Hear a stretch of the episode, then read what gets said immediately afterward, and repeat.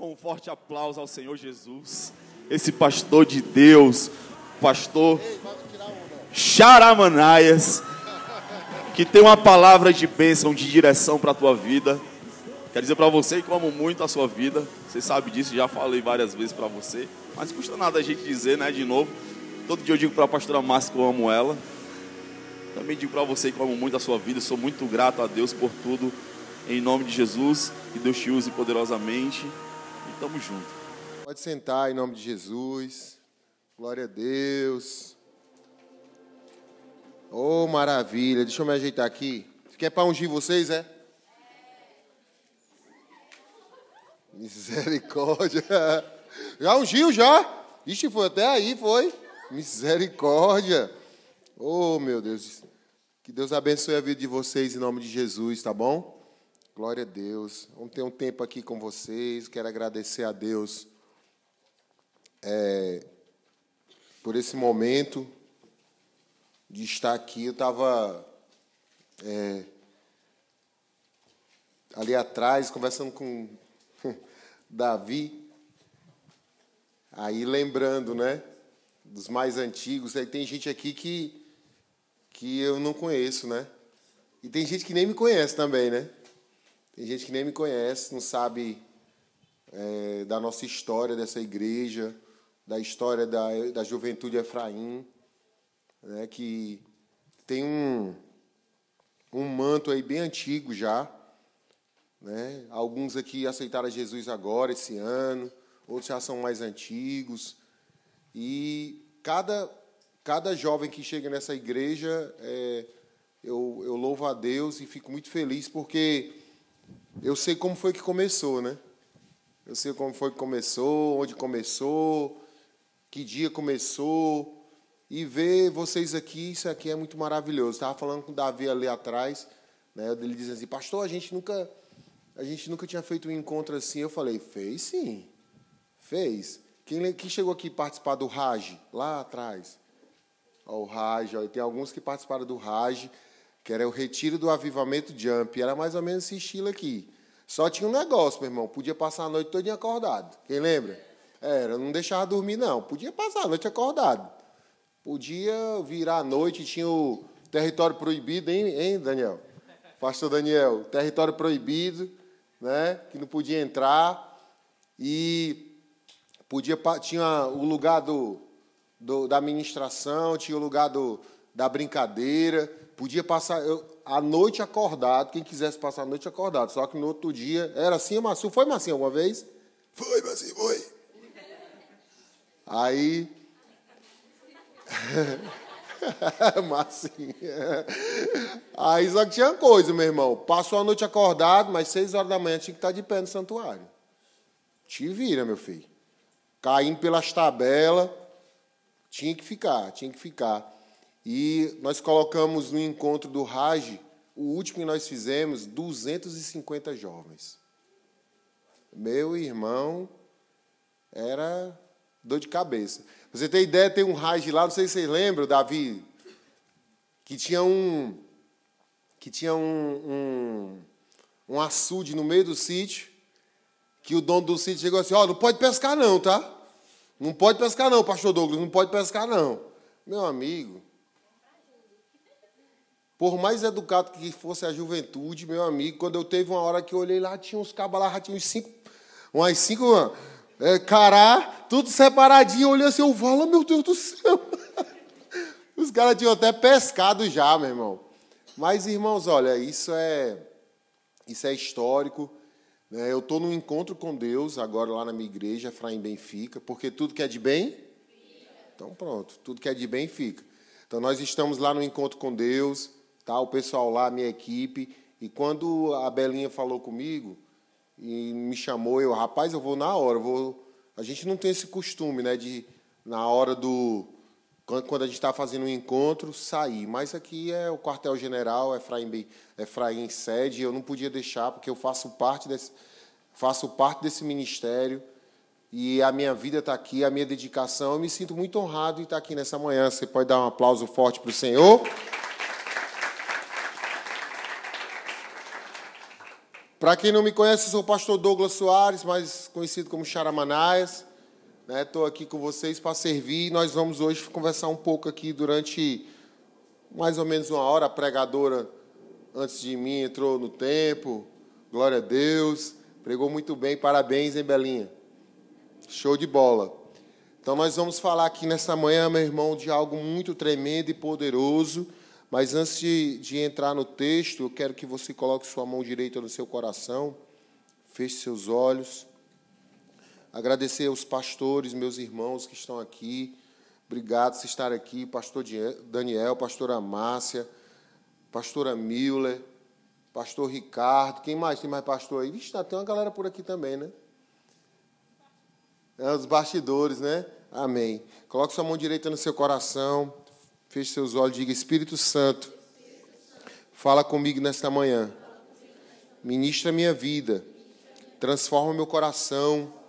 Transforma minha história. Começa hoje um novo tempo sobre a minha existência nessa terra. Diga obrigado, Jesus. Dê um aplauso forte para o Senhor. Diga aleluia! Olha, irmãos, o, o, o tema que foi me passado aqui é algo que. E aí, príncipe?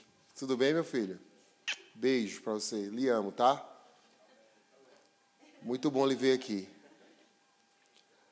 O, te, o tema que, que a Belinha passou para mim é algo muito legal, acho muito interessante. Primeiro, eu achei extraordinário o Radix, né?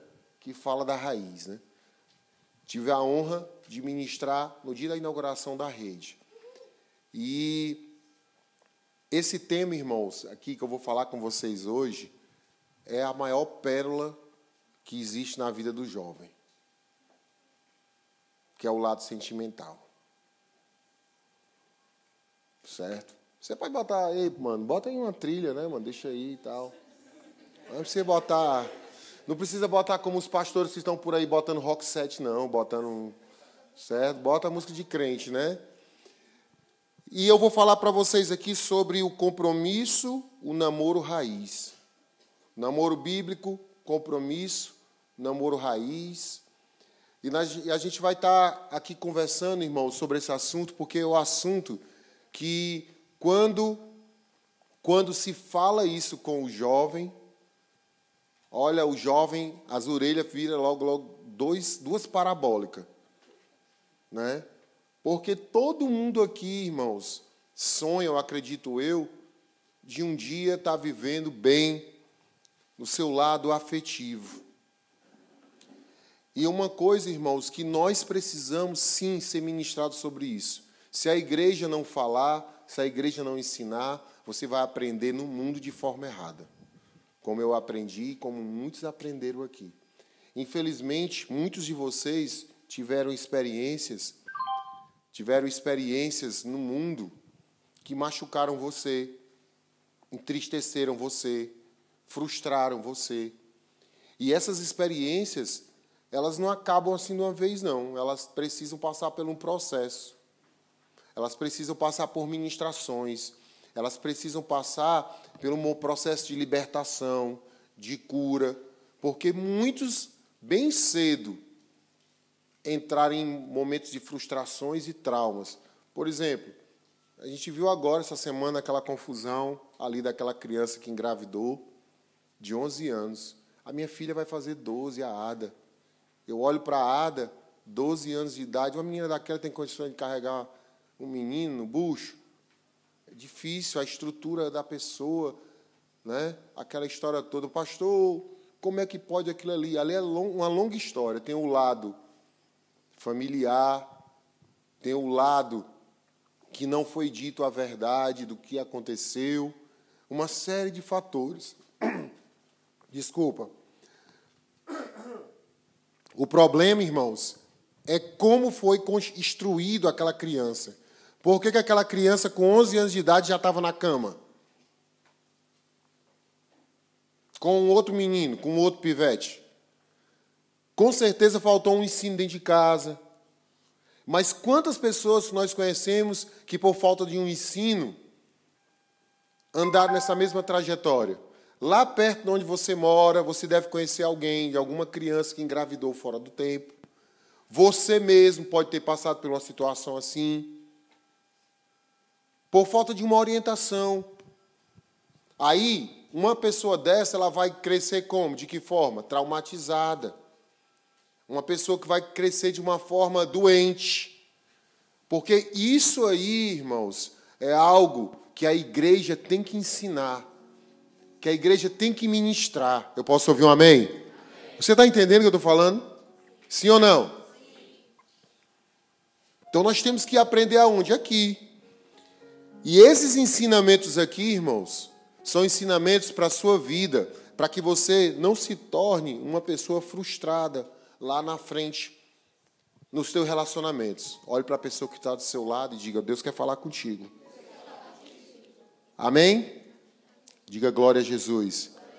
Olha, irmãos, tem muita gente que fala, né, hoje em dia está uma coisa muito normal, já não é de agora, já é de algum tempo, a respeito namorar ou se compromissar. Diga namorar ou se compromissar.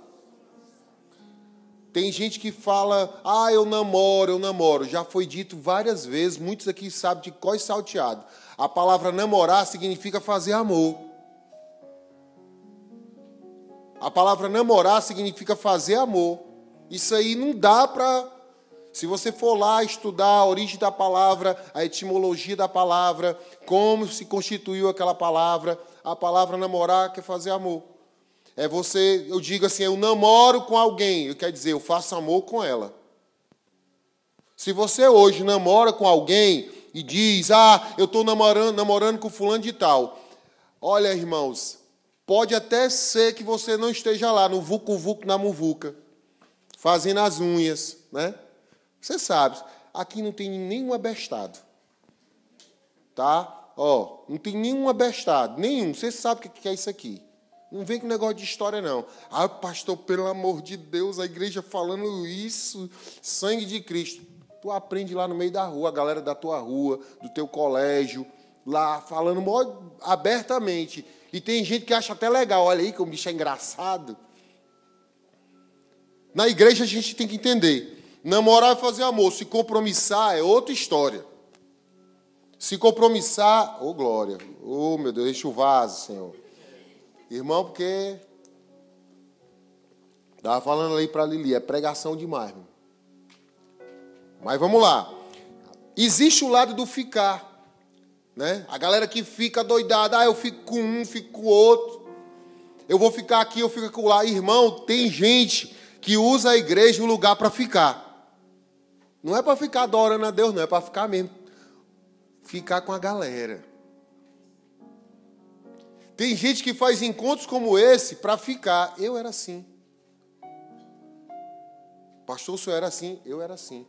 Irmão, já fui para retiro eu já fui para retiro, tipo encontro, que eu fiquei com quatro garotas em três dias. Misericórdia. Para você ver o nível de crente que eu era lá atrás. Porque, meu irmão, olha, é só dar uma oportunidade para o jovem. Jovem é. Jovem é jovem, meu irmão. Jovem gosta de engabelar e sabe engabelar. Não vem negócio de história, não. Você sabe como enrola teu pai. Você sabe como enrola sua mãe, você sabe como enrola seu líder, você sabe como enrola seu pastor, mas você não consegue enrolar é Deus. Não dá. Não dá, não dá. Se você quiser engabelar aqui dentro, você engabela. Só que você tem o temor. E existe os fica e os ficantes. Não, ali eu fico. Existe aquele que eu estou ficando. Só que nessa situação você pode ficar ficar preso a traumas, ficar preso a doenças, ficar preso a uma engravidez indesejada, ficar preso, meu irmão, a, um, a demônios, ficar preso, minha irmã, a decretos malignos. Olha, ficar preso a uma noite só. Olha, minha irmã, olha, meu irmão, minha irmã, minha irmã, preserve essa periquita que você tem. Ei, meu irmão, sabe esse negócio que tu tem entre as pernas aí? Guarda isso aí para tua esposa. É sério. As meninas tudo assim, fala, meu Deus, o pastor falando. Não tem, não? Pastor, meu Deus. Tem que falar, irmãos. Porque, meu irmão, olha, é uma coisa que eu digo muito com a pastora Carleane. Olha, ligou em cima, esquentou embaixo, endureceu no outro canto. É. Ligou em cima, quando duas pessoas, um homem e uma mulher, se encontram, ligou em cima, beijou. Na mulher esquenta, no homem, marca meio-dia. É real, irmão. É real. E outra coisa, se um preparou e o outro preparou, vai fazer o quê? É para fazer o serviço, meu filho. É para fazer o serviço. Diga, pastor, só estou ouvindo verdades. Eu, ei, irmão, não venho para cá para engabelar você, não. Estou aqui para te falar a verdade. Você tem que ouvir a verdade. Tem que ouvir a verdade. Para que você não saia daqui pensando besteira. Ah, isso, aquilo, outro. Não, você está ouvindo a verdade. Então, ainda tem os fica, os ficantes, os não fica mais. Os não fica mais. Não, já fiquei, fico mais não. Não, já fiquei com aquele ali, já fiquei com aquela lá, fico mais não. E isso, irmãos, tem atrapalhado a vida de muita gente. Agora nós vamos para a parte mais pesada. Tem os comes, os comes e bebes, né? Tem os comes e bebes, né? Aqueles que já passaram o rodo. Tem aqueles que já tiveram relacionamento do pega aqui, pega acolá. Olha, irmãos, isso não é relacionamento raiz de homem de Deus e de mulher de Deus. Relacionamento de um jovem de Deus e uma mulher de Deus é um relacionamento santo. Eu posso ouvir um amém? amém.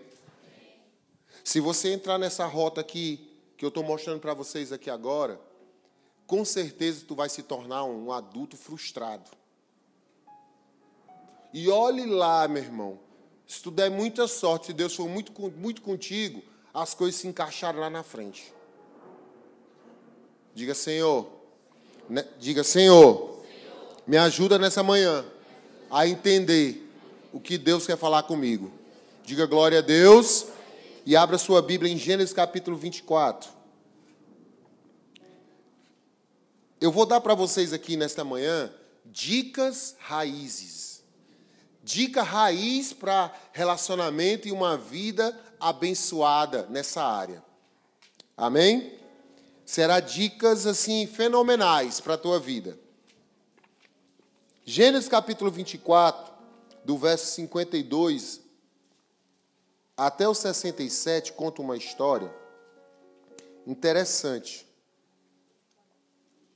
A Bíblia diz assim: eu vou falar desses dois personagens aqui algumas coisas, bem interessante, porque eles contam uma história bem legal.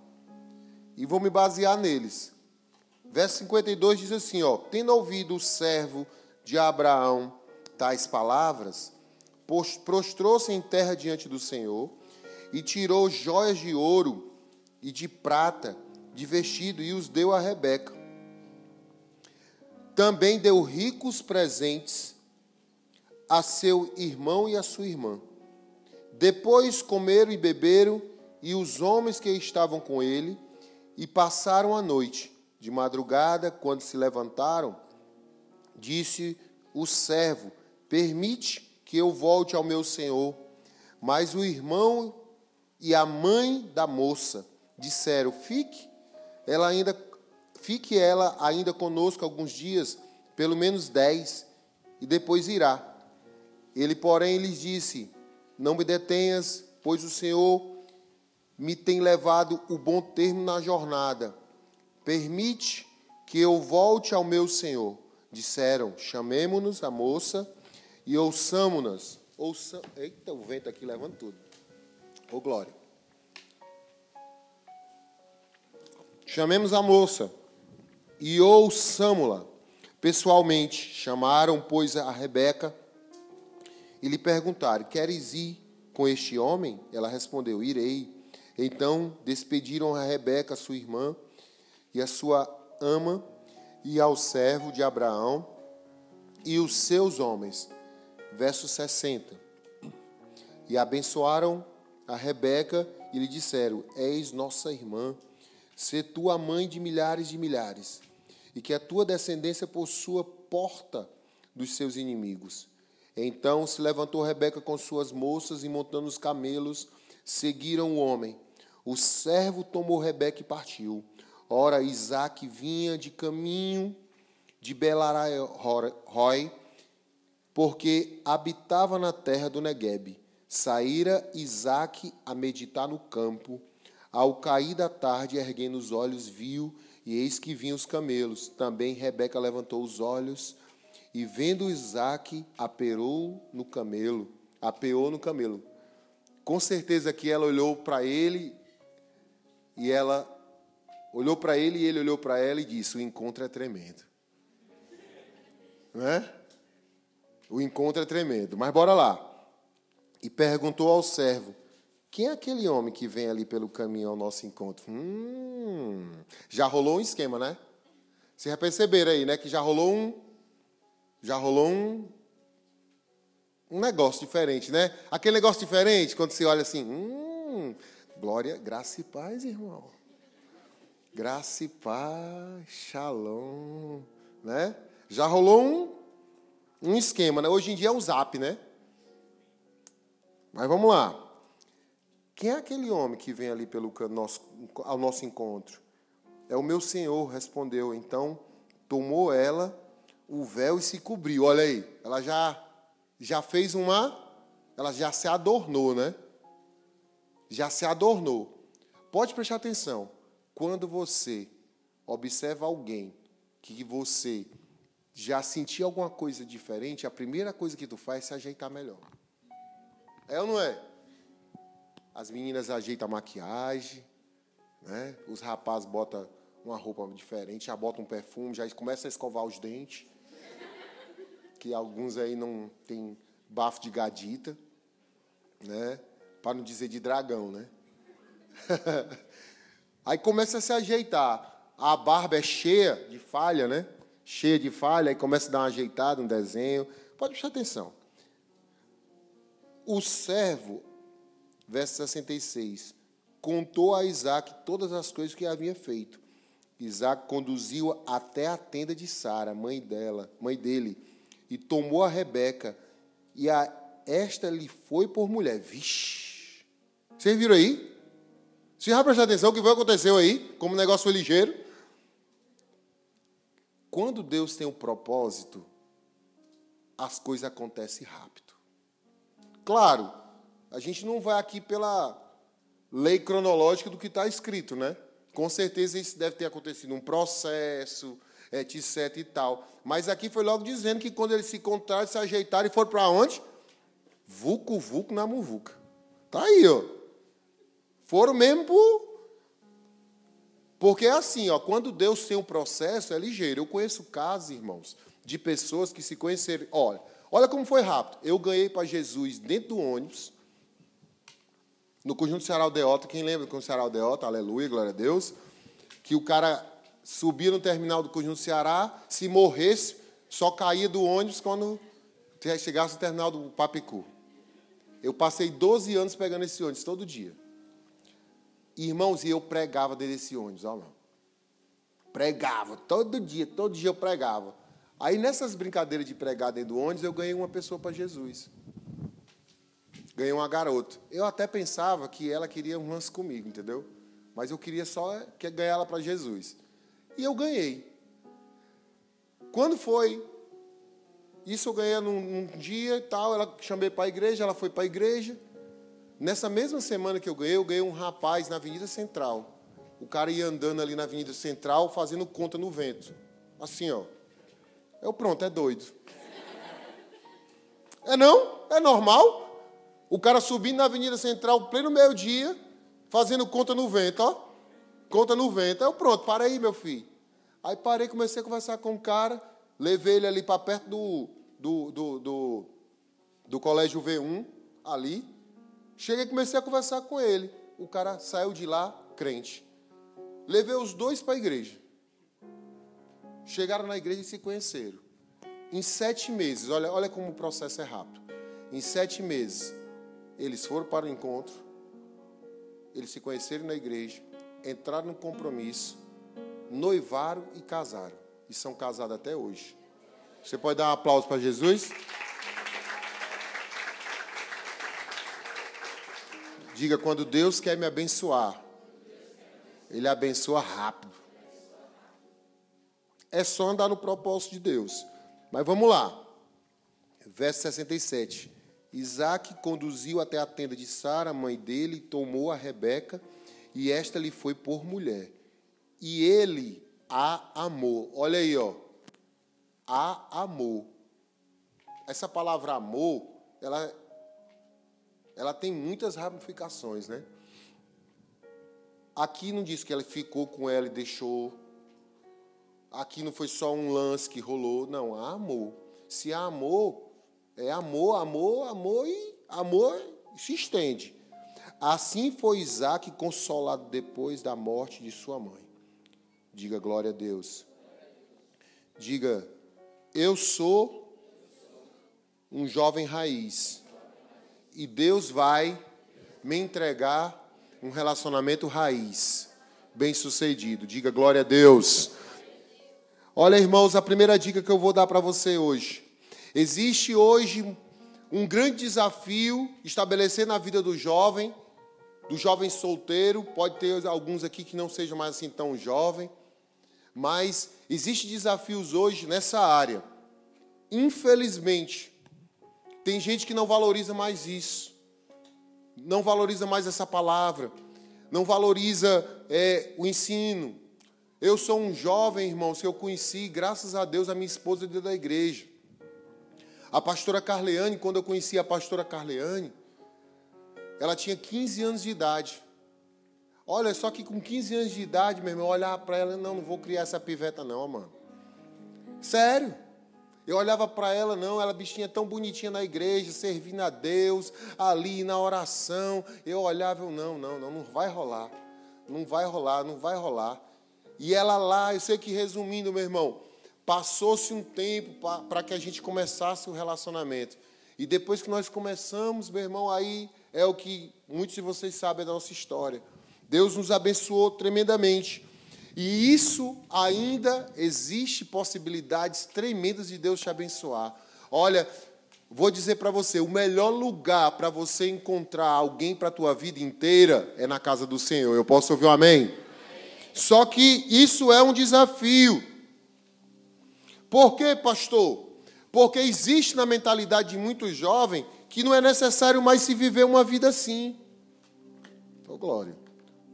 Existe na mente de muitos jovens por aí que estão na igreja, que não precisa mais se relacionar com ninguém dessa forma. Para que isso, pastor? A gente se encontra aqui, começa a se relacionar, se não der certo, logo, logo a gente se separa. Hoje, infelizmente, irmão, as pessoas entram num casamento pensando na separação. Olha, irmãos, eu nunca fiz isso na minha vida.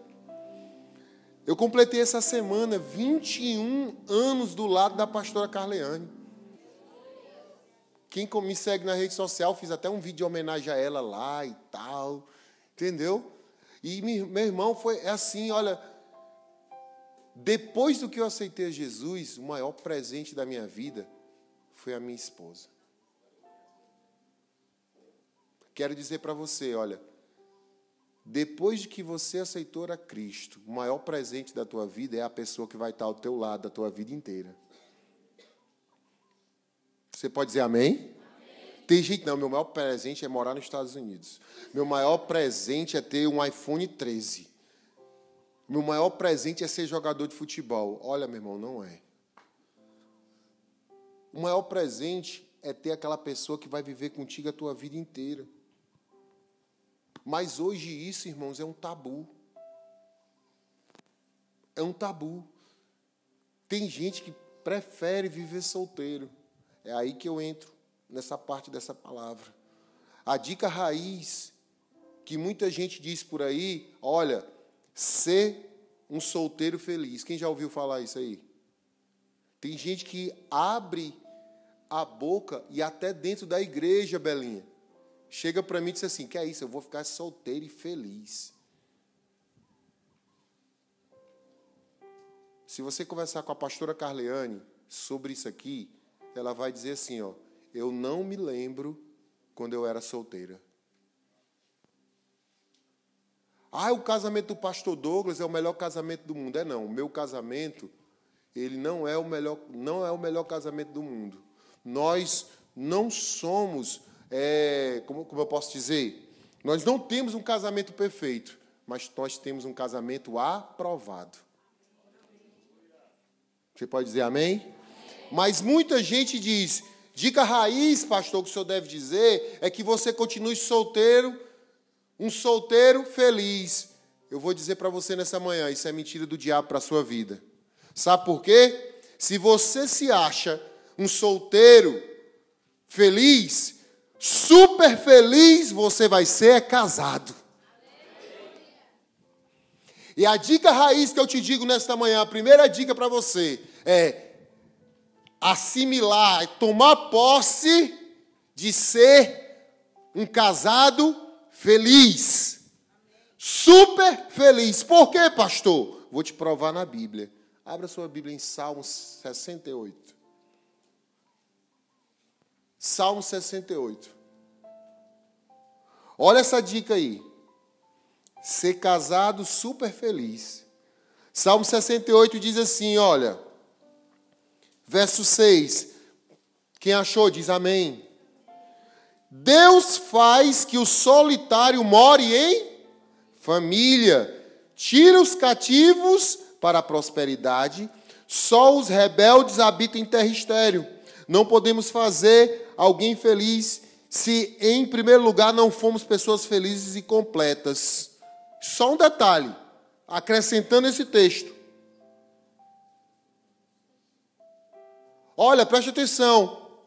Irmãos, eu quero que você se apegue só nessa parte A do versículo. Deus faz que o solitário more em família. Você grifa aí. Irmão, se alguém diz que ser solteiro é ser feliz, a Bíblia vem e diz que solitário, se fosse real essa palavra que ser solitário, sozinho, você é feliz, a Bíblia não vem dizendo que faz o solitário morar em família. Essa família aqui, ela é estendida, é no completo. Deus está trabalhando sua vida nessa manhã para você visualizar que o futuro com família, bem casado, bem sucedido, será muito mais feliz do que ser um jovem solteiro. Pastor, mas eu não tenho referência para isso. Que é o que está dizendo aqui. Eu não tenho referência. Minha família não é assim, meu pai não é assim. Olha, meu irmão, não é porque o seu pai e a sua mãe não foi feliz, o casamento deles não foi interessante, que o seu não será. O seu vai ser sim. O seu casamento tem tudo para ser uma bênção. Se você assimilar e tomar posse, Olha, tem muita gente que pensa, ah, eu vou casar para resolver meus problemas. Olha, irmãos, não é assim também. Casamento, você não pode entrar em um relacionamento ou em um casamento pensando em você ser feliz. Você entra em um casamento e um relacionamento para fazer o seu cônjuge muito super feliz. Olhe para a pessoa que está do seu lado e diga: Deus quer te fazer feliz nessa terra. Existe hoje, meu irmão, uma insegurança, uma carência, um vazio emocional. Pastor, o senhor está falando isso aqui, mas eu morro de medo de me relacionar. Tem meninas aqui que morrem de medo de rapazes. Eu sei. E tem rapazes aqui que morrem de medo de garotas. Por quê? Porque tem medo da frustração. O emocional está lá abalado, vive na carência. Alguns são tão carentes que aparece todo cachorro de rampa do lado já pensa que é o homem de Deus e a mulher de Deus para a tua vida. É não. a carência aflorada. Olha, se o irmão chegar na, na igreja hoje e me der um shalom, é porque Deus está me confirmando que ele é de Deus. Não, não é assim não, meu filho. Ah, se o sol amanhecer amanhã, se aparecer o sol, é um sinal de Deus. Que é aqueles espirituais, né? Se o sol amanhã surgir no horizonte, é um sinal de Deus que Deus está falando comigo. É claro que ele vai nascer. Pode estar até nublado, mas vai nascer. Então, irmãos, olha, a primeira coisa que você vai fazer é sair da tua insegurança. Rapazes, olhe para a garota, garota, olhe para os rapazes aí, por favor, olhe para eles. Olha você, ai, olha, olha aí, olha, olha, ai, olha para cá, olha para direita. Ei, vai. Olha aí, ó, tô pedindo para olhar e não tem coragem, ó. Ei, rapaz, olha para as meninas. Olhe, meninas, olhem para os rapazes. Só olhem, não precisa fazer mais nada não. Estão olhando? Olha. Sabe o que, que acontece? Muitos de vocês, garotas, e muitos de vocês, rapazes, pensam assim: na minha igreja não tem ninguém que me completa. A grande, esse papo eu escuto de longe. Ó. Ah, sempre as garotas das outras igrejas são mais bonitas que da tua igreja. E sempre os garotos da, outra igreja são mais bonitos que da tua. Como é que pode isso? Como é que eu encontrei a minha esposa dentro da igreja que eu me congregava? Como é que o Davi encontrou a esposa dele dentro da igreja que ele congregava? Hein? Por que, que dá certo com os outros não dá certo com você? Para que, que você vai procurar um garoto e uma garota pela internet? Para que, que você vai procurar um garoto ou uma garota da igreja fulano de tal? Você vai entender aqui no decorrer do texto. Sabe o que é isso? É as suas inseguranças com aquelas pessoas que lhe conhecem, desde que você aceitou Jesus. É as inseguranças das pessoas que você convive ali, que conhece você de perto, que sabe como é sua família, que você tenta encobrir as suas realidades. Olha, é a sua carência e seus vazios emocionais, que por aí vai. Mas eu quero que você levante sua mão direita para o alto. Eu quero declarar em nome de Jesus que a pessoa certa já está a caminho da tua vida. Eu posso ouvir um amém? Eu quero declarar em nome de Jesus que no momento certo Deus vai abrir teus olhos e vai acender teu coração. E você vai sentir algo que você nunca sentiu. No momento certo, porque há um momento de Deus para a sua vida. Eu posso ouvir um amém? Diga glória a Deus. Diga eu recebo. E dê um aplauso bem forte para Jesus.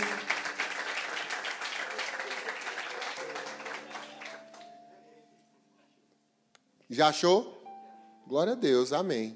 Mas quantos não acharam aqui ainda? Aí esses que acharam, esses que acharam tem que fazer, sabe o quê?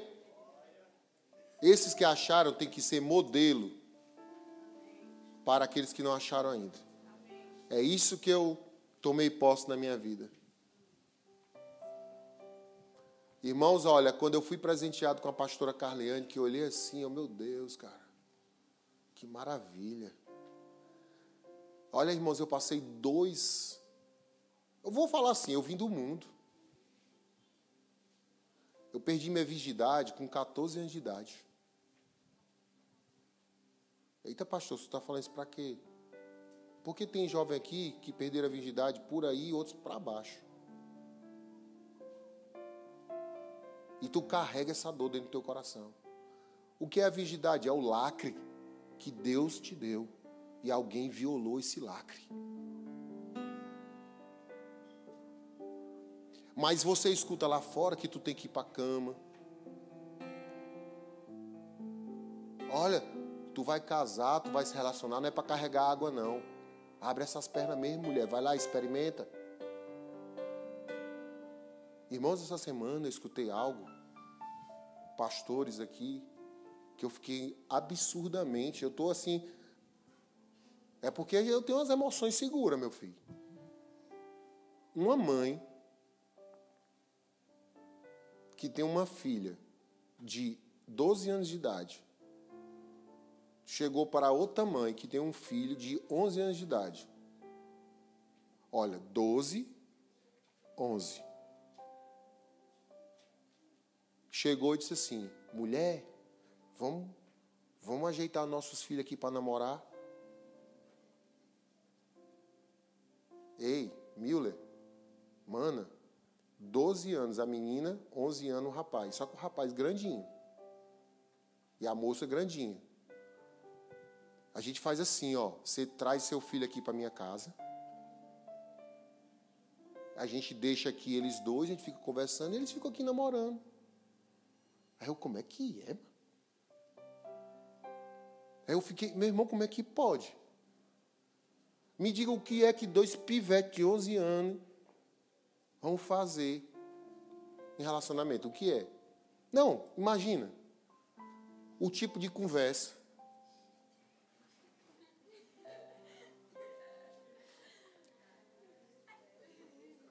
Não, não é, irmãos, isso é um absurdo. Como é que um pai e uma mãe se submetem a uma situação dessa de colocar seu filho, a mãe dá o filho, dá a filha assim, ó, de bobeira para o menino.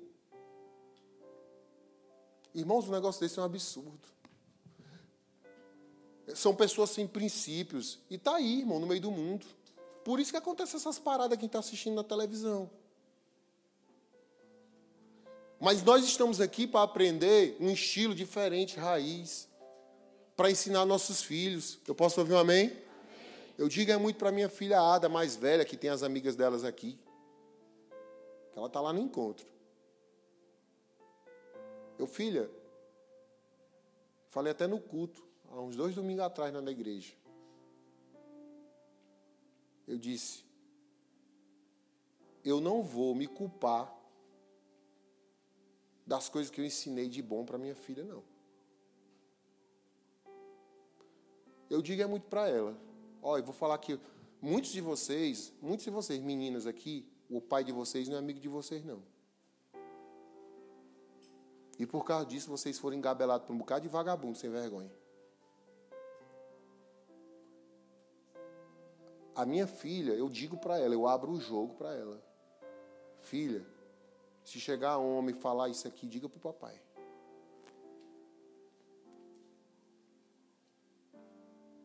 Se homem chegar para você tocar no peitinho, pode dizer para mim e diga para ele, ó, meu pai vai te pegar e ainda vai te capar. É sério. É sério, ela sabe, é doutrinada.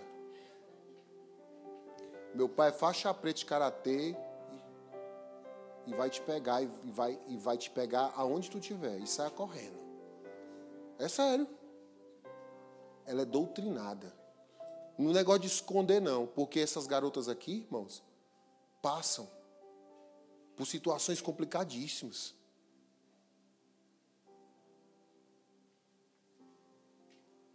Ensinada por pais, e muitos rapazes fazem isso porque foram os pais que motivaram fazer.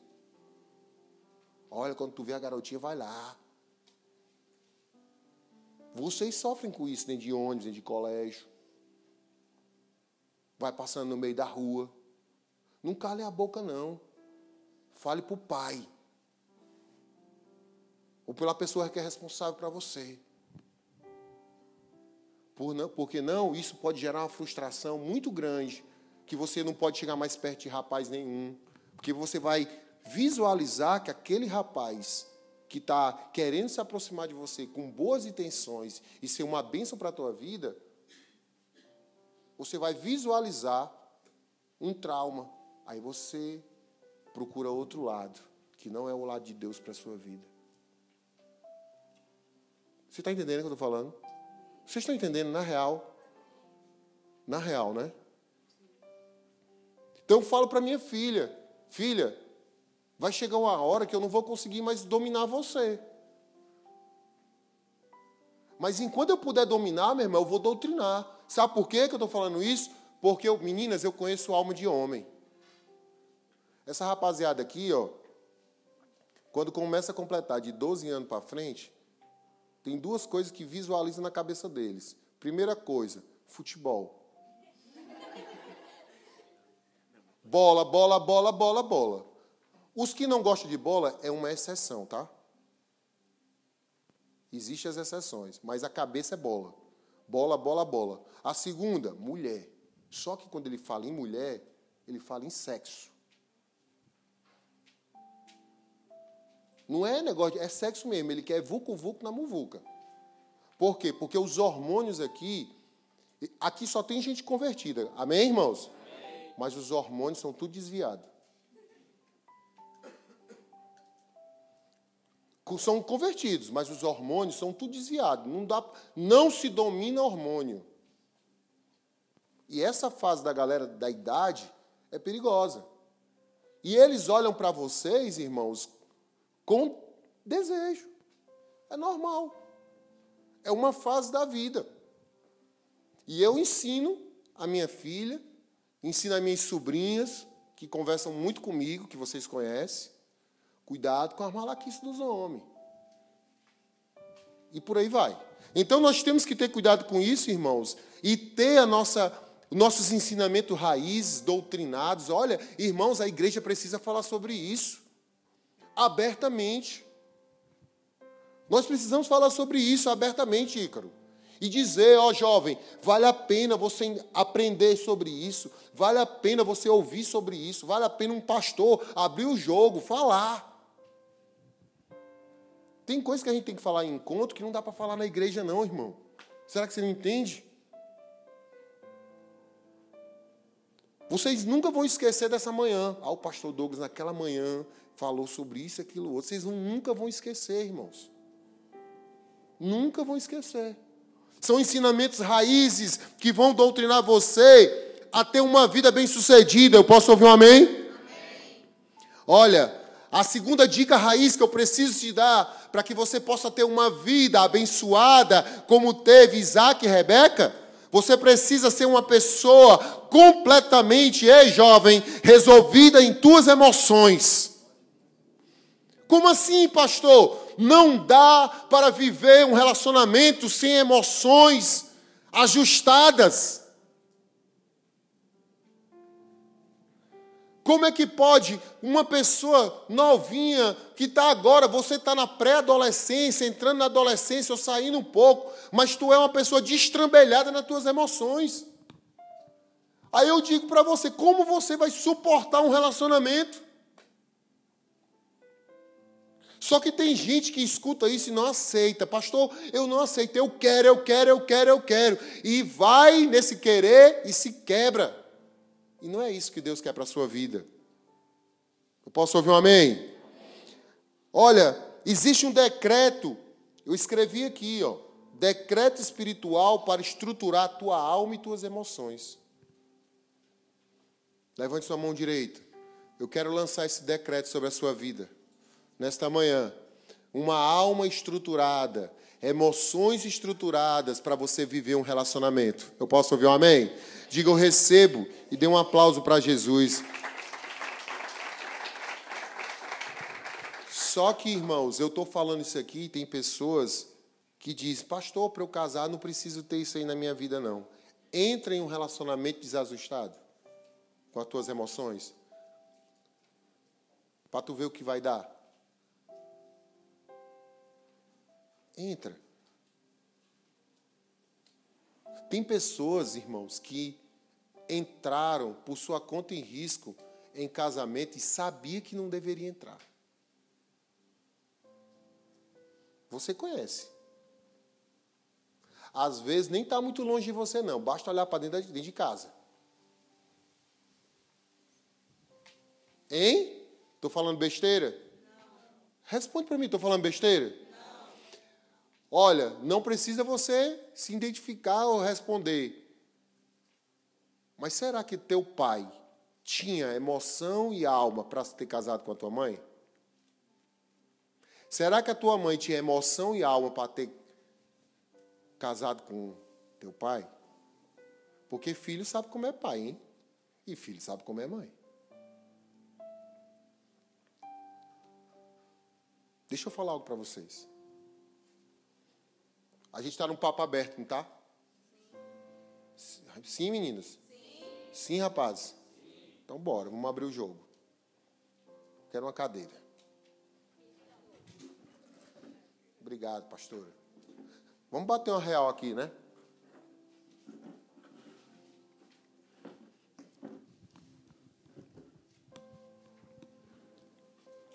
A minha mãe, só para dizer para vocês aqui, minha mãe é um barril de pólvora.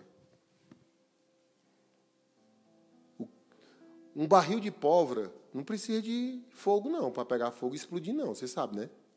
Basta um. Uma faísca. É a minha mãe. A minha mãe tinha 13 anos de idade quando conheceu meu pai. Uma jovem do interior, do sertão, que via o meu avô entrar dentro de casa de cavalo, quebrando tudo. Imagina, os filhos, a minha mãe a mais velha, vendo os irmãos tudo novinho ali, a minha avó cuidando de casa, meu avô chegava embriagado, montado num cavalo, invadia dentro de casa quebrando tudo. E ela vendo tudo aquilo ali. A minha mãe teve que criar seus, seus irmãos. Com 13 anos de idade, a minha avó não, segurava, não segurava a onda totalmente, o meu avô não dava auxílio. Minha mãe teve que fazer comida, trocar roupa no sertão. Aí por volta dos 14, 13 anos, por ali, ela conheceu meu pai, começaram a se relacionar. Com 17 anos, ela casou com meu pai. Primeira coisa que ela diz: me tire de dentro dessa casa. Que é um erro muito grande às vezes, né? Muito, muito. Porque muita gente quer casar para fugir dos traumas de dentro de casa. Você pode estar assim hoje. Ah, eu quero casa, quero conhecer logo essa pessoa porque eu quero sair de casa, não aguento mais estar dentro de casa, não. Pode ser um erro. Minha mãe, naquele momento, ela não tinha estrutura emocional para se relacionar com meu pai. Mas mesmo assim ela foi. Saiu lá do sertão, veio para Fortaleza, chegou aqui em Fortaleza, casaram e começaram a construir uma vida.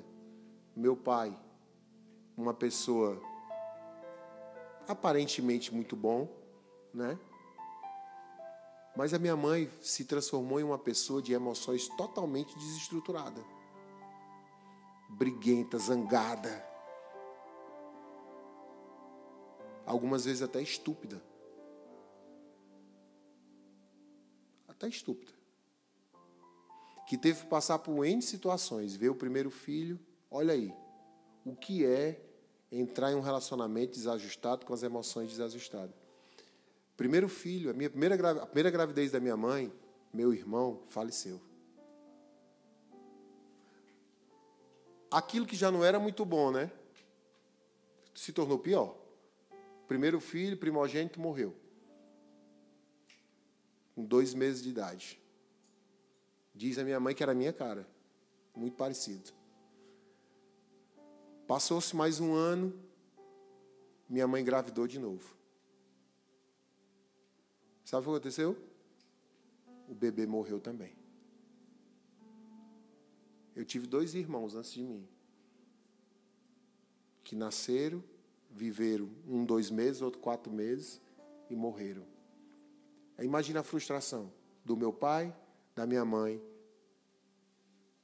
até eles se conversarem e, vir, e olha, que eu acredito que já pode ter, pode ter sido a mão do Senhor, né? Entrou, ajustou ali, ó, a gente precisa ver o que é que está acontecendo. E eles buscaram ajuda de estudiosos da época, isso lá em 76, 75, para tentar uma gravidez de novo. Aí depois que buscaram ajuda, Aí veio o rapazinho aqui.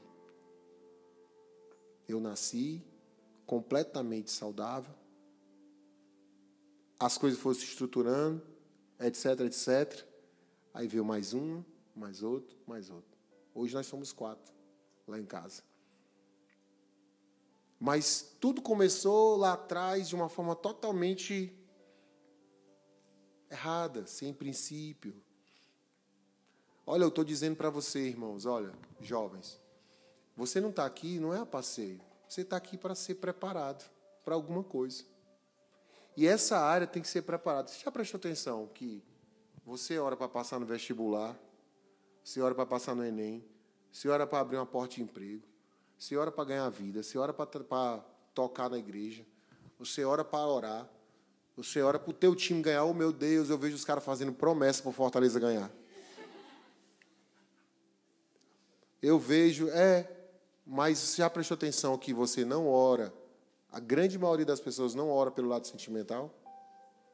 Não, Deus sabe disso. Deus sabe, mas não custa nada você ir lá e cutucar Deus, né? Você não pode esquecer dessa área. Você pode dizer amém? Então, assim, irmãos, uma estrutura emocional é uma dica raiz que eu tenho para você nessa manhã. Tem alguma psicóloga aqui? Fala, a Larissa é psicóloga, né? Não é você, não é não, né? Tem não? Nenhum psicólogo? Olha, irmãos, nunca se viu. Eu falei sobre isso semana passada lá na igreja também. Nunca se viu tantos crentes doentes emocionalmente, irmão. Ei, irmão, não existe isso não. Mas por quê? Eu até postei no meu Instagram a parte da pregação. Por que, que hoje muitos de vocês são com as emoções abaladas? Por quê? Porque cresceram dentro de uma casa com o pai e a mãe com as emoções abaladas. E o pai e a mãe eles transferem aquilo para os seus filhos. Ei, olha para mim, vocês são repetição de padrão. Nós, filhos, somos repetições de padrões dos nossos pais. Se o teu pai é uma pessoa desestruturada, e se você não recebeu uma palavra como essa, de ministração, de entendimento, meu irmão, as coisas vão sair do teu controle. Por isso que você está aqui nessa manhã. Eu posso ouvir um amém? amém? Sabe por que, que Deus quer te estruturar emocionalmente? Por causa disso aqui, ó. Gênesis capítulo 2, verso 18.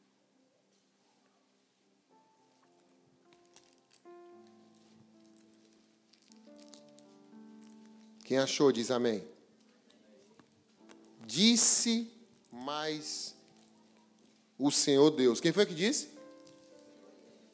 Não, diga, quem foi que falou aí? Quem foi? O Senhor Deus. Olha, quem está falando não é o pastor Douglas, tá? Quem está falando é o Senhor Deus. Não é bom que o homem esteja. Ei, é bom que o homem esteja só? Vou perguntar de novo: é bom que o homem esteja só? Lembra da solteirice lá atrás?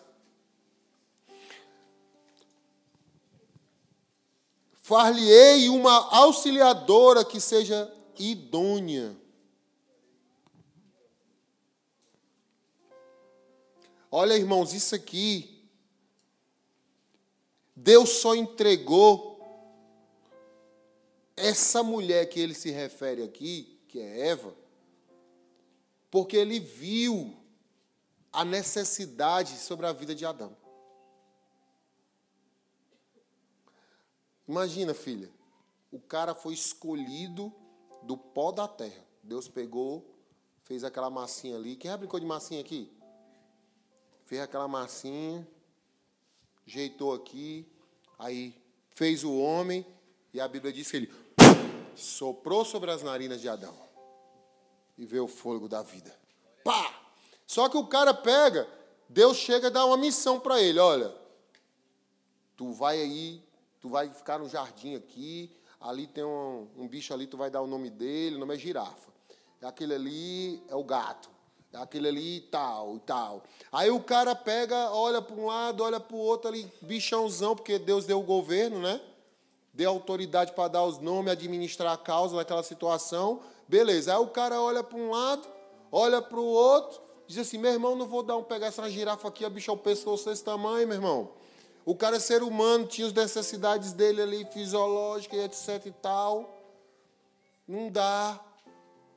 Não dá para se relacionar com a zebra, não dá para se relacionar com a girafa, não dá para se relacionar com bicho nenhum. Deus fez o quê? Espera aí, vou resolver o problema dele. Fez o quê? Ele percebeu que o homem estava só, apesar de estar acompanhado. Tem muita gente hoje que faz do cachorro de estimação a companhia.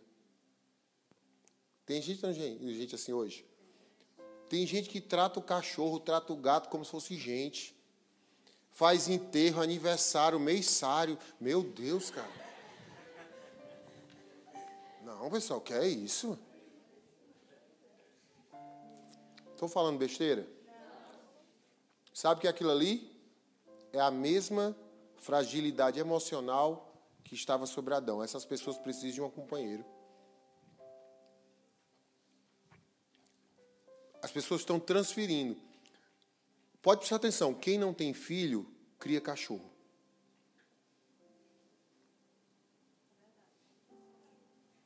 E casal que tem problema de esterilidade,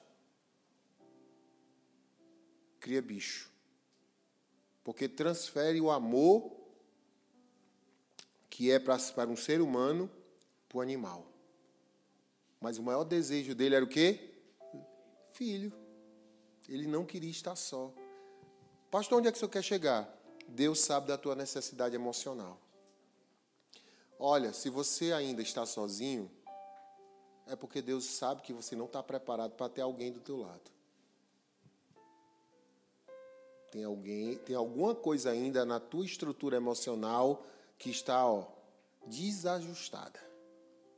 Que se aparecer alguém, pode dar um zigue como assim, pastor? Pode te tirar da presença de Deus, pode te tirar do propósito, pode te tirar da tua, é, como eu posso dizer, do teu maior sonho da tua vida. Então, nessa manhã, Deus está te dando essa dica. Olha, estabelece você precisa, irmãos, olha, identificar traumas, comportamentos que prejudicam as tuas emoções. Você pode dizer amém?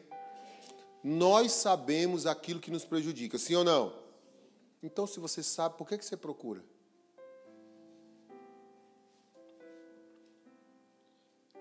E Deus está aqui nessa manhã dizendo: Eu tenho a bênção para você. Você, não é para você ficar só. Mas você tem que buscar, meu irmão, minha irmã,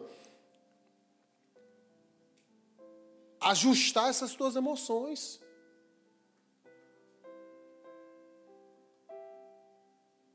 Vou falar da pastora Carleane. Eu estou no horário aqui ainda, graças a Deus.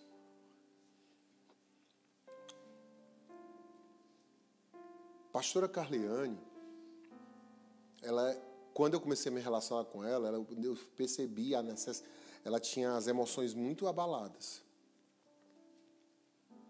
Depois das meninas, se vocês quiserem conversar com ela, pode perguntar, que a gente não esconde nada não. Por quê? Por N fatores dentro do lar. Seu Carlito, meu sogro, deixou a família quando elas tinham. Quando a pastora tinha 15 anos de idade. E ele seguiu o rumo dele. Não vou entrar no mérito, porquê, motivos, não faz parte da minha ossada. E quando eu conheci a pastora Carleane, eu percebia claramente a debilidade emocional nela. Em que áreas? Ela morria de ciúmes de mim. Ela tinha ciúmes. Eu sempre aqui, né? Ela tinha as debilidades dela de, da visão, né? Quem lembra disso? Vocês sabem que Massinha mais antigo lembra, né? Ela tinha 17 num olho e 15 e pouco no outro. Então, quer dizer, quase cega. Eu até digo para ela que ela me viu com os olhos do passado. Não me viu direito. Aí. Aí ela tinha esse problema aí na visão que já deixava ela abalada, né? Ela não conseguia ver as pessoas direito e ela ficava triste. Quantas vezes eu vi a pastora Carliane entrar em não é uma depressão, mas parecido porque ela ela usava a lente desde 12 anos de idade e ela perdeu a várias vezes eu vi ela perder a lente e ela a lente a lente entrava pelo ralo da, da pia. E ela não via mais nada não. Eu cheguei a passar por ela assim, ó, em ambientes e ela não me via. Porque ela não enxergava. E isso, emocionalmente, é muito ruim. É muito ruim. E ela carregava isso aí. Ela, eu sentia. Até as músicas que ela ouvia eram músicas que deixavam as emoções dela abaladas. Sabe qual era a música, qual era a banda que a pastora Carlene mais gostava? Legião Urbana. Ei, irmão, o Legião Urbana, eles cantavam o que o jovem queria ouvir. Sabe o que é que o jovem quer ouvir? alma. Então eles cantavam que o jovem daquela época queria ouvir. Tem uma galera ainda hoje que escuta Legião Urbana, sabe nem quem é, não conhece a história, mas só por causa da letra. Por favor, não vai ouvir não, tá? Por favor, em nome de Jesus, não vai ouvir não, pelo amor de Deus. E ela era aprisionada naquilo ali, e ela se tornava cada vez pior. Aí ela tinha ciúmes, eu, eu, eu, eu dizia que ia chegar a tal hora, ela ligava, tá onde, meu amor? Me ligava não sei quantas vezes, me disse que me ama. Acredita? Ela, ela queria ouvir da minha boca, direto. Amor, tu me ama? Eu, minha filha. Teve um dia que disse assim, ó, eu só vou dizer que eu te amo quando a gente casar agora. Sério? Porque ela tinha aquela necessidade emocional de ouvir aquele te ama. Ó, oh, irmão, não é porque a pessoa que diz que te ama, te ama toda hora, que ela te ama de verdade, não, tá? Aprende isso. E você tem que estar maduro emocionalmente para poder ouvir coisas assim. Se você tem algum trauma nessa área, por favor, peça ajuda. Se a ajuda espiritual aqui não está resolvendo, Vai no psicólogo, meu irmão. Conversa. Tá ouvindo? Nem tudo é demônio, não. Olha, vamos olhar, vamos olhar. A Bíblia está recheada de homens que estavam a, a, a, com as suas emocionais totalmente abalados e precisavam de uma dica raiz como essa. Vou te falar aqui só de Moisés. Olha, Moisés foi escolhido da parte de Deus, chamado como libertador de um povo para libertar um povo que era do tamanho de Fortaleza 3 milhões e meio de, de hebreus para sair do, do cativeiro para ir para a terra prometida. É uma missão grande ou não é? É, irmão, muito grande. Um negócio desse abala ou não abala? Abala. Tu vai fazer uma prova segunda-feira, tem gente que já está pensando agora, já está dando, dando dor de barriga. Olha, irmãos, o emocional é algo muito fenomenal. Olha o que, é que acontece. Ele mexe com a psicólogo e mexe com a fisiologia. Tem gente que recebe no emocional aqui, dá logo uma dor de barriga. Tem gente que dá caganeira na hora, meu filho. Quando recebe uma notícia ruim. Aí, Deus dá uma missão para a vida de Moisés. Olha, tu vai carregar meu povo, tu vai fazer isso, aquilo, outro, tu vai para tal, tal, tal, tal. Só que Deus chega, fala para ele, ó, tu dá uma ordem para uma pedra. Dá uma ordem para sair água dali. O que foi que ele fez? Ele pegou um pedaço de pau e meteu a sola. Pá! E por causa daquela besteirinha ali, tem gente que diz, mas Deus, por causa da besteira dessa. Mas tu não estudou o que ele fez antes, não? Os destrambelhos emocionais da vida de Moisés. Olha para trás da Bíblia. Hein? Mas olha para a vida dele, como é que foi? O cara nasceu, a primeira coisa que fizeram ele, fizeram o quê? Jogaram no rio. Pensa no trauma de uma criança dessa. O cheiro da mãe que se acabou na hora. Aí o cara, para a honra e glória do Senhor Jesus, uma princesa pegou o cara para criar. Só que ele foi criado dentro da doutrina diferente. Só que quando ele cresceu, ele viu aquilo ali, o sangue dele gritando mais alto. Ele assassinou um cara. mais uma atitude emocional destrambelhada. Só que chega uma hora que tem um limite, meu irmão. O limite, e foi o limite lá da hora da pedra. Se você não tiver uma estrutura emocional elaborada para as coisas da tua vida, em qualquer área da vida, estudo, trabalho, igreja e relacionamento, vai chegar uma hora que Deus faz assim, ó, é o basta. Já que tu quer assim, então vai. Diga, Senhor, eu preciso dessa dica para minha vida. Estruturar emocionalmente a minha vida para que eu tenha um relacionamento para que eu tenha um relacionamento de Deus. Diga glória a Jesus e dê um aplauso para o Senhor. A terceira dica raiz que eu tenho para você nesta manhã é: desenvolva o seu lado espiritual. Você pode olhar para o irmão que está do seu lado e dizer assim: Tu já desenvolveu o teu lado espiritual? Meu irmão, na hora que eu estava escrevendo essa palavra aqui, eu me lembrei do Bilu. Lembra do Bilu? Sabe quem é o Bilu? Vocês viram um perturbado lá em Brasília que diz que tem um ET? Vocês viram? No Vale do Amanhecer? Irmão. Aí, quando foi essa semana, disseram que acharam uma, uma cidade Ratanabá. Cara, ali é uma maconha vencida, irmão, estão fumando. Tenho certeza que aquela maconha ali, meu filho. Eu tenho certeza que aquela maconha ali foi capim santo. Porque ou viagem medonha. Aí eu estava escrevendo, eu não lembrei disso, mano. Desenvolver seu lado espiritual. No dia que arrumaram que o, a Record, meu pai, o repórter da Record foi lá no Vale do Amanhecer. Vocês viram essa reportagem, viram? Tem na internet. Meu irmão, ali é uma reportagem de comédia, mano. Aí os caras fizeram uma, uma comitiva, entraram no meio do matagal no Cerrado, no Cerrado, matagal, de carro, né? Os repórteres de TV, esquema de TV, helicóptero, que eu ia se encontrar com o ET. O ET. Aí quando chegaram lá, e tinha uma moita. Vamos dizer que aqui é a moita. A moita. Aí pare. Aí o cara foi lá na frente, ó.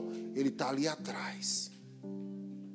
Ele tá ali atrás. Aí o bicho, a gente vê bem direitinho que é um caba, mano. Ou caba de peia, mano. Um caba daquele, ó, mano. O cara faz assim, ó, atrás da moita, ó.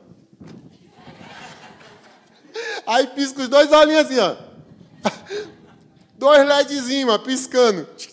Aí fala assim, ó. Busque conhecimento. Irmão. Macha ali, ali era uma surra boa do raio, mano. Certo? Uma surra boa do raio, assim, com a pimba de boi bem. Olha o negócio. Aí eu tava. Tem gente que. Aí quando foi agora, Ratanabá. Aí eu, meu irmão, quando eu vi a reportagem Ratanabá, eu, meu irmão, será que isso é verdade? Mano? Não, porque a gente que tá estuda, estuda, você tem que estar tá ligado, irmão nas, nas baboseiras que a galera fala. Aí eu comecei a ver, filho. Eu comecei a ver os vídeos, aí comecei a estudar. Aí eu vi o Rodrigo Silva falando. Mó Miguel aquele do Rodrigo Silva. Aí o Rodrigo Silva falando, meu irmão, Rodrigo Silva falando um negócio desse, mano. Então o negócio é sério, eu vou assistir. Aí eu comecei a assistir, aí não sei o quê. Aí fui para outro vídeo, para outro vídeo. Aí quando foi que eu fui ver o vídeo, quem é a equipe que está cuidando do Ratanabá, que acharam o Ratanabá? A mesma equipe do Bilu, eu pronto, aí eu. Ah, sei que o negócio aí não presta. Irmãos, olha a viagem. Os caras disseram que tem. Que tem. É...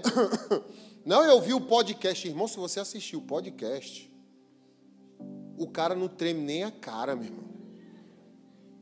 Sério, olha, que tem as ramificações que ligam o mundo inteiro. E vai mudar a história, que é do, do Oriente, vai vir do Ocidente. Meu irmão, eu olhei assim, ô, ô vagabundagem, meu irmão. Então, assim, desenvolva o seu lado espiritual. Como assim, pastor?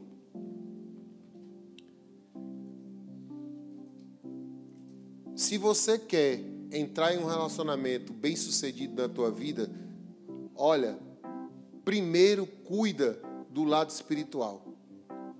Que é isso aí mesmo. Parabéns para você, é? Parabéns. Parabéns para você, é? Aí, já ia. Você entendeu? Pior do que ficar solteiro é entrar em um casamento errado. Então, desenvolva a tua vida espiritual. Busque alguém do teu arraial. Busque alguém que fale a tua linguagem. Lembra do texto? Gênesis 24, 7, abre lá. Rapidinho. O Senhor, Deus do céu, que me tirou da casa de meu pai, da minha terra natal, e que me falou e jurou, dizendo: A tua descendência darei a esta terra. Ele enviará o seu anjo, que te há de preceder e tomará de lá a esposa para o teu meu filho. Você pode dizer amém? Sabe o que é isso aí, irmãos? Abraão mandou o seu servo e lá no meio da parentela dele pegar uma filha, pegar uma, uma discípula, pegar alguém para sua filha, para o seu filho Isaac. Olha, irmãos, isso aqui é algo espiritual. É algo muito espiritual para você nesta manhã. Quem vai abrir as comportas do céu para a bênção para a tua vida é Deus. Não precisa você ir na frente de Deus. Você só precisa ativar Deus para Deus colocar a pessoa certeira para a tua vida. Mas você não pode deixar de orar. Porque Deus, Ele quer te abençoar, mas Ele quer te abençoar com alguém que tem a mesma linguagem que a sua. Olha, irmãos, imagina.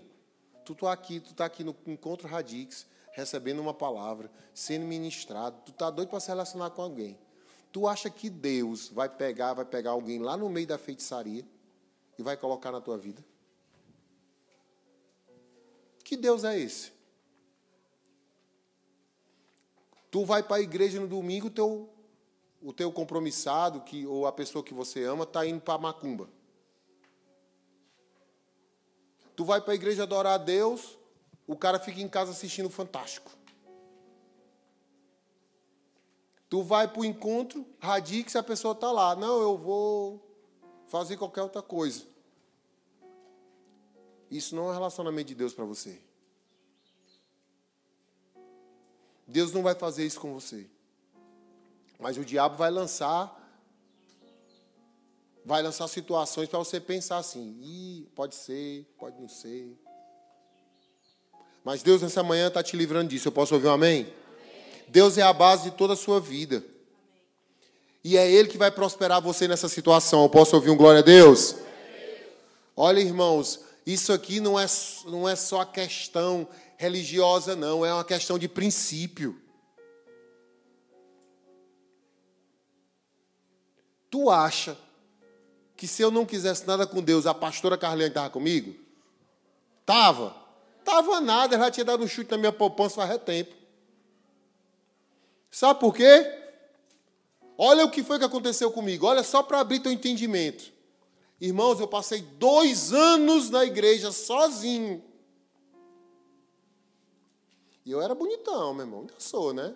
Glória a Deus, aleluia. Pelo menos a minha mãe acha, né? Minha... Aí, olha, irmão, não faltava garota, não.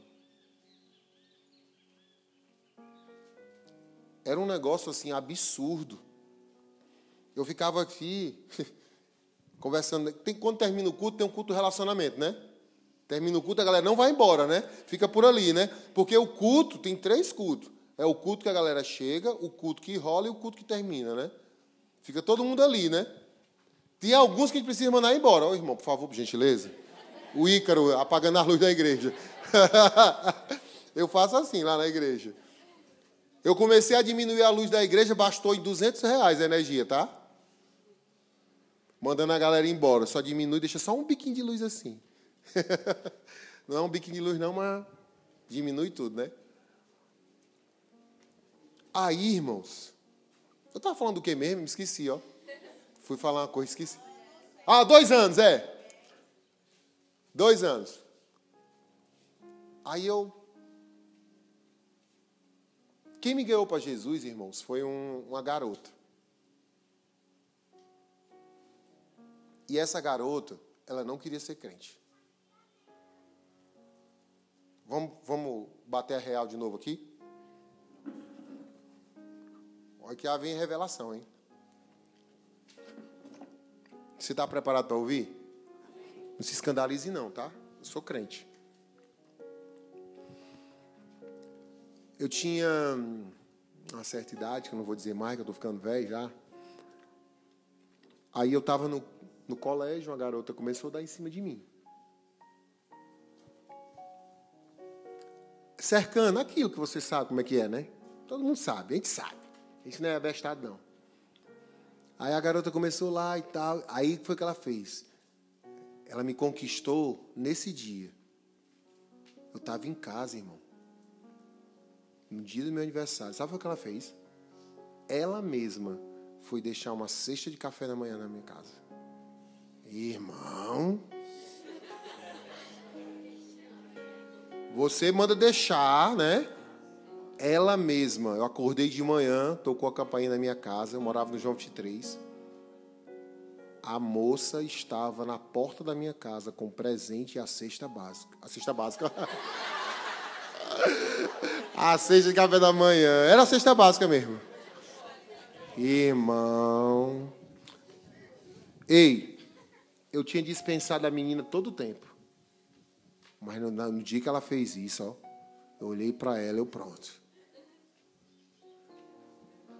Como é que pode? Ou mulher ousada, né? A mulher levou uma cesta de café da manhã para o homem. Irmão, eu olhei assim, pronto, é de Deus. Só que eu não era crente, né? Eu não era crente ainda. Já começou errado aí. Porque ela era crente e eu não era. Aí eu peguei e comecei a me relacionar com ela. Começamos um relacionamento. Noivamos, ela crente e eu não crente. Teve um dia que eu aceitei Jesus. Só que eu continuei naquela vida crente Raimundo, né? Uma igreja no mundo. E quando teve um dia que eu fui muito impactado por Deus. E nesse impacto por Deus, eu disse assim: agora eu quero Deus. Agora eu quero ser um pastor eu quero pregar, eu quero estar envolvido na igreja. Sabe o que ela fez? Ela, não. Eu não quero ver você assim, não. Quero ver você como você era antes.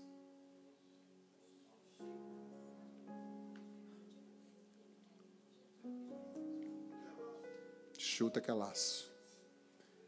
Aí eu, não. Não, eu quero estar firme na igreja. Não, não. A igreja não é para você, não. Quando eu quis me firmar em Deus, ela disse não. Aí sabe o que eu disse? Eu já era noivo. Eu disse não. Eu sou de Deus, quem vai voar é você agora. Sério? Eu dei um dispensa nela e era uma geisa. Eu dei um dispensa nela que ela rodou. E olha como é que é.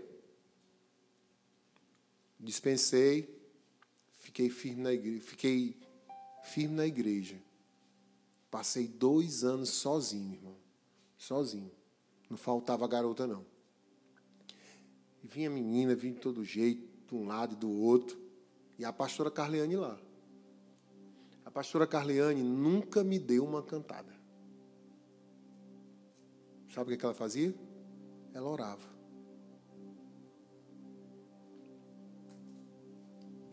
Não precisa você estar dando em cima de rapazes. E nem você precisa estar dando em cima das moças. Basta você orar. Basta você orar que Deus vai fazer o processo. Que foi assim. Eu fiquei lá dois anos. Eu lembro, irmãos, terminava o culto. Nesse tempo no Conjunto Ceará, não tinha sorveteria, não tinha essas coisas. A única coisa que tinha para gente sair era a pastelaria. Só tinha pastel. Então a galera saía da igreja, só ia para os pastel. Tinha um pastel lá na quarta, meu irmão, que o que era para passava pouco tempo lá porque a muriçoca demais. A muriçoca botava a gente para correr. Ali pertinho da casa da Aline. Lá, mais para lá um pouquinho. Eu não sei. Eu não sei, é o antigão que tem lá, que era lá no final. Lá. A muriçoca botava a gente para correr ali. Aí. É, do lado do canal, é. Pronto, então assim. Aí, pessoal, a gente só saía para lá. E aí a, a, a, juventude ficava ali conversando e tal.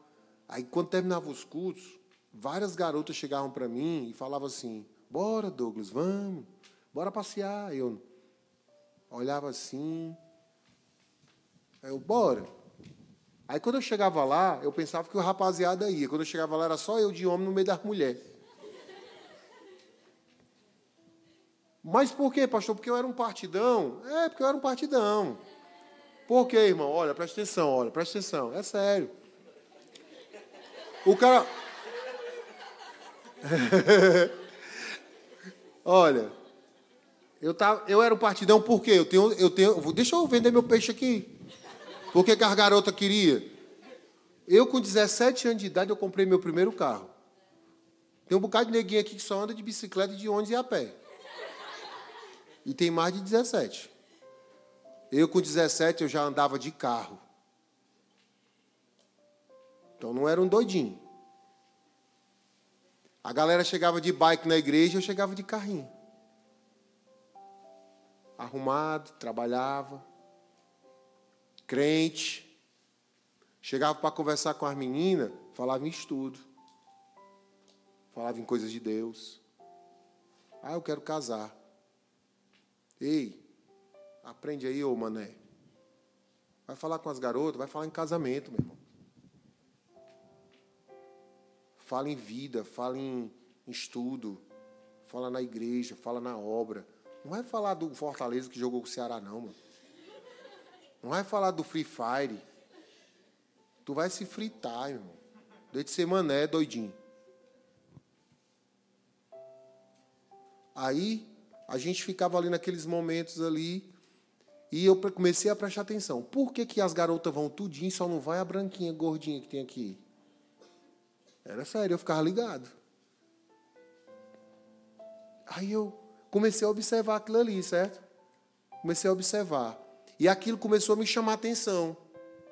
A garota. A garota que era mais diferente no meio daqueles jovens ali, foi a garota que me chamou mais atenção. Não era a garota mais dada, que falava mais. Não, não é não. Fica ligado, irmão. Fica ligado. E por isso a própria pastora Carleane ficou sofrendo dentro da, da própria igreja. Teve garota lá que chegou: Que história é essa, Carleane? Está cercando aí o Douglas? Pode perguntar ela aí. As meninas sabem essa história. E eram garotas que na época já eram advogada. Era. Carleane, que é isso? Douglas aí um partidão e tal. Tu tá aí cercando. Não, não faz nada com ele, não. Ele só é meu irmão da igreja. Aí, até o dia, irmãos, eu ali sozinho olhando, comecei a observar essa irmã, até o dia que a gente se encontrou na igreja. E ela me parou assim na frente da igreja e disse assim: que foi aí que foi legal. Terminou o culto, né? Ali. Tava ali ela, dona Vilane. Tava ela, dona Vilane. Dera dona Vilane, a pastora Carla chata que só a gota. Que ali pegava no meu pé, ó, meu irmão. Pelo amor de Deus, era um carrapato, mano. e o quê? Rapaz, a Carla é cruel, mano. A Carla é cruel, mano. Aí, Mas ela queria o bem da irmã dela, eu entendo, cara. Ela estava querendo proteger a irmãzinha dela. Aí, irmãos, aí eu tava lá, terminou o culto, eu com meu carrinho nesse tempo eu tinha um Verona, ó, Verona, teto solar, tudo bonitão, era, bonitão, solteirão ali. Aí quando terminou o culto, eu vi a pastora Carne ali sozinha, né? Eu olhei, eu, pronto, é agora, eu vou dar o bote. É, vou dar o bote, vou dar o bote. Aí eu cheguei para ela e falei assim: E aí, Carliane, tudo bem? Vai comprar casa. A igreja nesse tempo era na Avenida H, né? Vai comprar casa. Ela, vou a pé. Aí eu, não, você não vai a pé, eu vou lhe deixar em casa.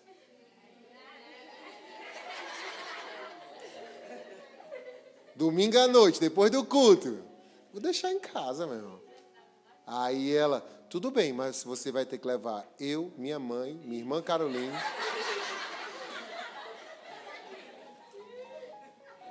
Eu pensando que eu ia. Aí eu, tudo bem, eu levo. Aí peguei a dona Vilane, Carla, juntei todo mundo e levei para casa junto com a Carliane. Irmãos, aquela atitude dela me impactou. Porque se fosse qualquer outra menina, dizia assim, tudo bem, bora. E ali poderia ter rolado o esquema. E aquelas atitudes ali dela foram me mostrando que ela era a pessoa para a minha vida. E era uma crente raiz que combinava comigo. Porque eu pensava daquela mesma forma. Olha, não precisa você estar por aí aberta para todo mundo, amiga de todo mundo abraçando todo mundo, beijando todo mundo, para dizer que você é uma pessoa legal, não. Se você é assim, garota, pode, você pode estar afastando uma pessoa muito abençoada que está querendo te olhando, almejando algo muito tremendo para você. E mesma coisa você, rapaz. Haja normalmente, naturalmente, espiritualmente, para Deus te abençoar. Eu sei, irmãos, eu preciso terminar, irmãos, já está no horário aqui.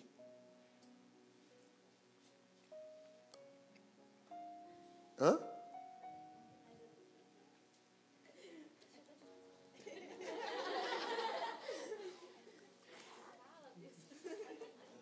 Desenvolva seu lado espiritual. Olha, irmãos, eu preciso falar para você porque são dicas raiz que deu certo comigo. E não são dicas ultrapassadas, tá? Aí, olha as coisas que impactavam. Tinha oração, Carleane estava lá. A nossa oração nessa, época era duas horas da tarde, irmão. Isso é horário de orar, irmão. A gente ia orar duas horas da tarde. E o pior, de frente à igreja tem um terreiro de macumba. Aí quando a gente chegava lá, a única sombra era em frente ao terreiro de macumba. Era. Aí a gente sentava em frente ao terreiro de macumba para esperar o, o, irmão Rusto que vinha abrir a igreja. Você sabe quem é o irmão Rusto? O apóstolo Rusto. Vinha lá do Zé Walter, vinha de ônibus abrir a porta da igreja para a gente orar. Aí a gente ficava sentado na calçada esperando o irmão Rusto na calçada do macumbeiro. A gente ficava lá, só o jovem, que era um lugar que tinha sombra, que a frente da igreja estava no meio do sol quente. Aí a gente ficava sentado lá esperando e conversando. Né? Aí, falando de oração, vamos orar, né? Sei o quê. Aí os irmãos chegavam vermelhos, ó, irmão. Aí quando a gente estava lá, os macumbeiros percebiam que a gente estava sentado e saía doido lá de dentro, os caras, com o tridente na mão. Era? Sério? Sério? Saiu daqui. Aí começaram a esculhambar a gente. Só porque a gente estava sentado na calçada, pastora. Aí a gente orava, eu comecei a observar. Carleane ali orando. Aí ia ter o evangelismo. Bora evangelizar lá na quarta, no Marechal Rondon. Meu irmão, a gente ia passando no Marechal Rondon. Eu, Danúbia, irmã do pastor Daniel. A gente ia passando, andando nas ruas do Marechal Rondon. Aí saía os endemoniados de dentro de casa, mano. Que negócio doido, meu irmão. Que negócio maluco. Gente andando no meio da rua, os endemoniados saía, correndo. E a gente tudo jovenzinho. É cor de doido mesmo. Cor de doido. Conjunto Ceará, irmão, se existe um bairro abençoado por Deus, chama Conjunto Ceará. Por isso que a Bíblia diz: Ficai no conjunto Ceará até que sejais revestido do poder do alto. Depois vai para o Genibaú, João 23, Jockey Clube, até os confins da terra.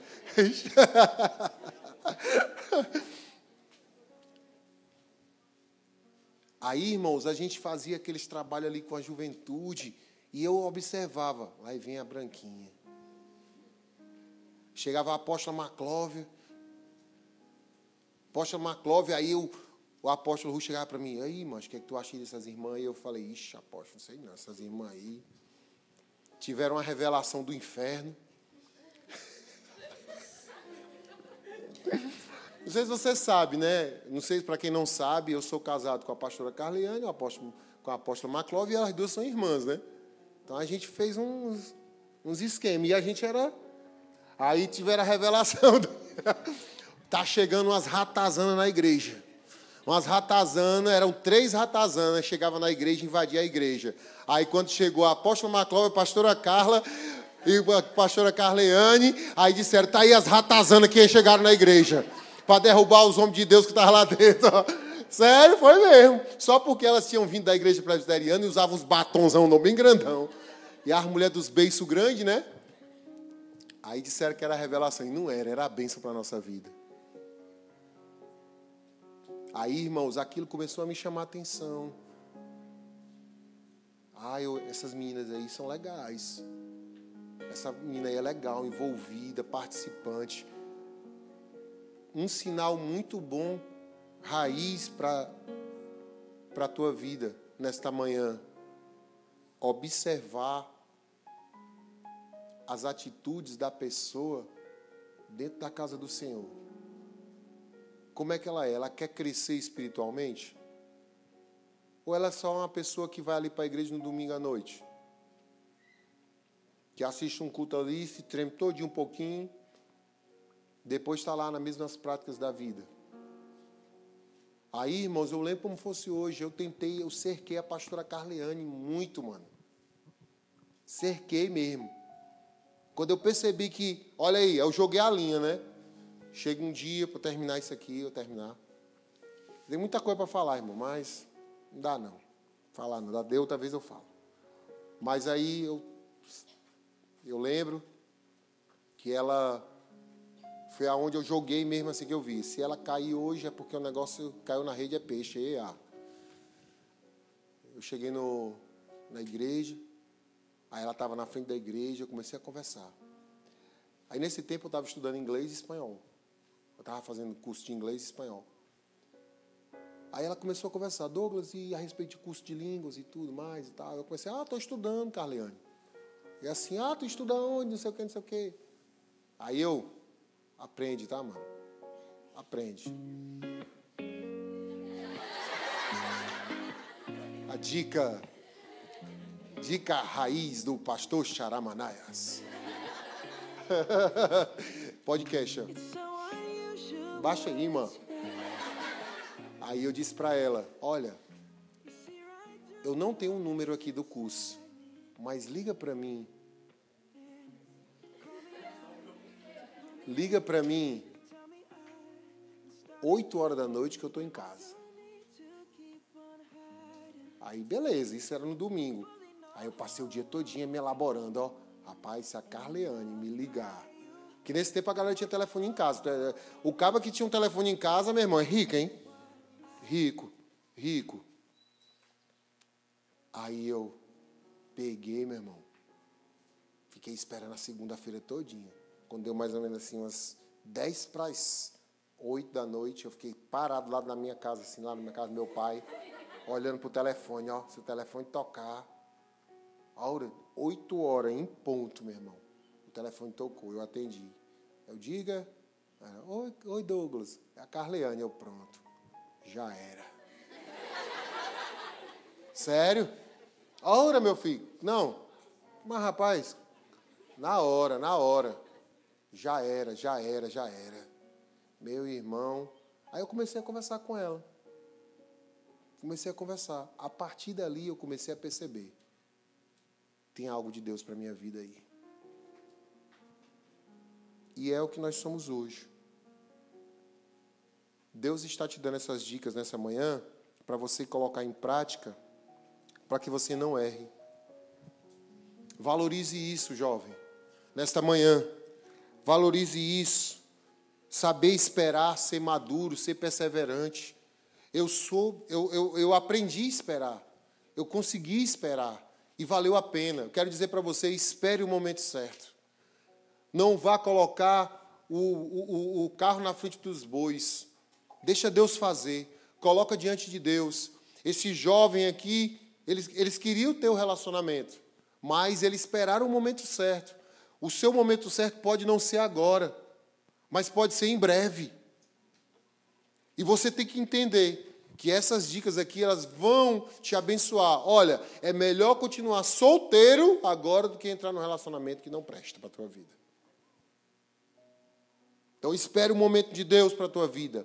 Espere o momento que Deus vai abrir as comportas do céu. E na hora que Deus abrir essa porta, tudo será bem sucedido.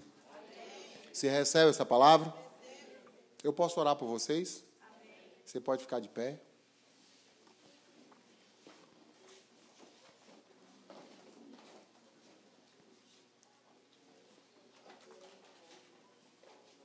Eu queria pedir que você não falasse com ninguém.